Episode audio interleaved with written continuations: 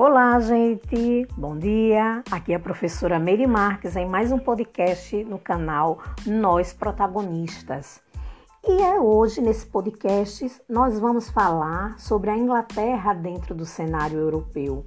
Como eu comentei com vocês, nesse capítulo a gente vai estudar justamente das revoluções inglesas à revolução industrial. Então, para a compreensão da revolução industrial, que é um grande marco na história, que reflete muito no nosso mundo contemporâneo, é interessante que a gente aprenda sobre esses antecedentes. E a Inglaterra, ela é, vai é, estar nesse cenário, né? Porque ela vai se destacar aí como uma grande potência, mas nem uma grande potência econômica, mas nem sempre foi assim. A Inglaterra, até metade do século XV, era um dos países mais pobres da Europa. A sua economia era agrária, era voltada para a subsistência e existia um pequeno comércio interno então foi somente na segunda metade do século XVIII que o país ela vai se consolidar como essa grande potência econômica mundial, certo?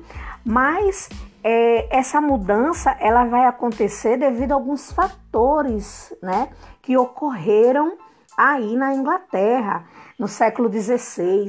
Por exemplo, quando ocorreu a reforma religiosa por Henrique VIII, né?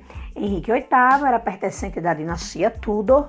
Dinastia, para quem não está lembrado, esse conceito que a gente sempre trabalha na história, está relacionado a famílias de reis. Né?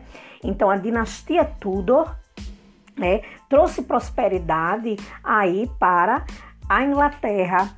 Primeiro, porque a coroa ela passou a confiscar as terras da igreja né, e passou a vender, a vendê-las, né, aos integrantes da gentry. Pessoal, gentry era a pequena nobreza, que geralmente eram os proprietários de terra, certo? Então, é, essas terras passaram a ser vendidas a eles, que foram ampliando as suas posses, a sua influência política aí dentro do território, né? E isso é algo que vai impulsionar os cercamentos de terras comunais. Né? A Inglaterra ela possuía né, terras comunais que eram utilizadas por todos. Então, gente, é, o que passa a acontecer no cenário né, é que o comércio de lã passa a ser extremamente lucrativo, certo? E os proprietários rurais enriquecidos, como eu já falei, a gentry, né? Ela passa a solicitar o rei esses cercamentos de terras, certo? Então, é, Elizabeth I, que era filha de Henrique VIII, ela vai seguir a linha do pai para as, quando passa a assumir aí a coroa.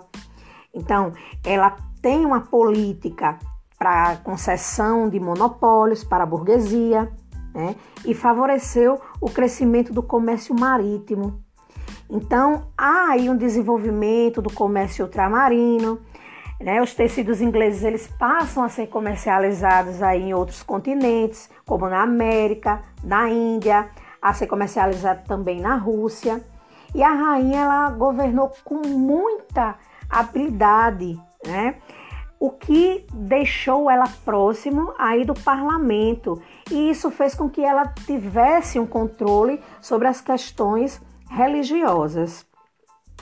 É, então, cada vez mais o parlamento ele vai é, tendo uma aproximação maior, né? É, influenciando nesse governo. Então, esse órgão, né, o parlamento, ele era dividido em duas câmaras. As câmaras dos lordes, que compunham aí os membros da alta nobreza laica e autoridades da igreja anglicana, que eram nomeados pelo rei. E a dos comuns, que era formada por membros eleitos entre a gente, né, os pequenos e médios comerciantes aqueles que eram donos das manufaturas, os artesãos que eram bem-sucedidos na cidade inglesa. Isso, né, gente, esse conjunto de transformações que vem acontecendo na Inglaterra vai ser primordial para a Inglaterra é, tornar-se essa potência aí no cenário europeu. Então, vocês observem que, sobretudo, nós temos aí né, uma ascensão da burguesia, essa classe social que surge lá na Idade Média e vem tomando força, fôlego e se tornando né, reivindicadora de seus direitos. A burguesia ela passa a ser mais presente aí no cenário político. Então, é, como eu falei, né, essas terras ela teve o seu cercamento que a gente chama através né, das cartas de cercamento. Essas cartas é, continham aí autorização para cercar as terras comunais para utilizar na criação de ovelhas. Né? Os campos é, agricultáveis foram submetidos o quê? Por pastagens. Gente, isso foi um ato que provocou a expulsão dos camponeses da terra. Então, a partir né, de meados do século XVII, é, a maior parte desses trabalhadores eles vão se deslocar para as cidades é, ou vão migrar para colônias inglesas na América do Norte. Bom, o que eu chamo a atenção aqui também é em relação né, ao parlamento e à sociedade. Então, essas mudanças que ocorreram na agricultura inglesa, elas vão levar à reformulação da classe social da gente. Muitos homens de posse da cidade, eles vão passar a comprar terras, vão passar a investir na criação de ovelhas, né?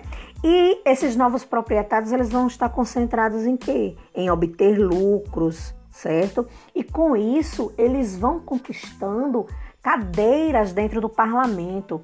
E o que isso significa? Isso significa representatividade para a sua classe social.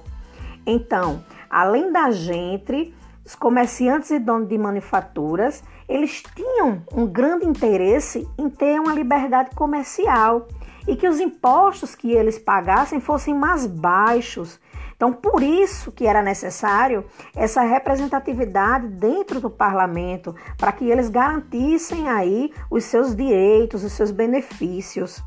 Então, a coroa ela não podia modificar as leis ou aumentar os impostos sem obter aprovação, né, dentro do parlamento, que era composto aí pela Câmara dos Lordes e a Câmara dos Comuns.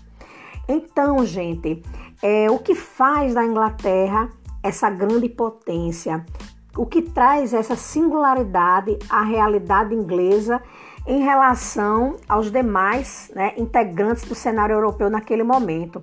É justamente a valorização da lã e dos tecidos ingleses no mercado internacional, como eu já coloquei, a transformação da terra em mercadoria, né? Essa terra ela passa a ser privada, então ela tem um uso aí capitalista da terra essa política dos cercamentos que é implantada e o poder político, né, que é conquistado aí pelo parlamento. Esses foram os elementos essenciais que fizeram com que se rompessem os laços com o feudalismo e com o absolutismo é, europeu, né, trazendo aí um novo cenário para o mundo. Aguardo vocês no nosso próximo podcast, certo? Nós vamos falar aí da dinastia Stuart e a Revolução Puritana. Até logo!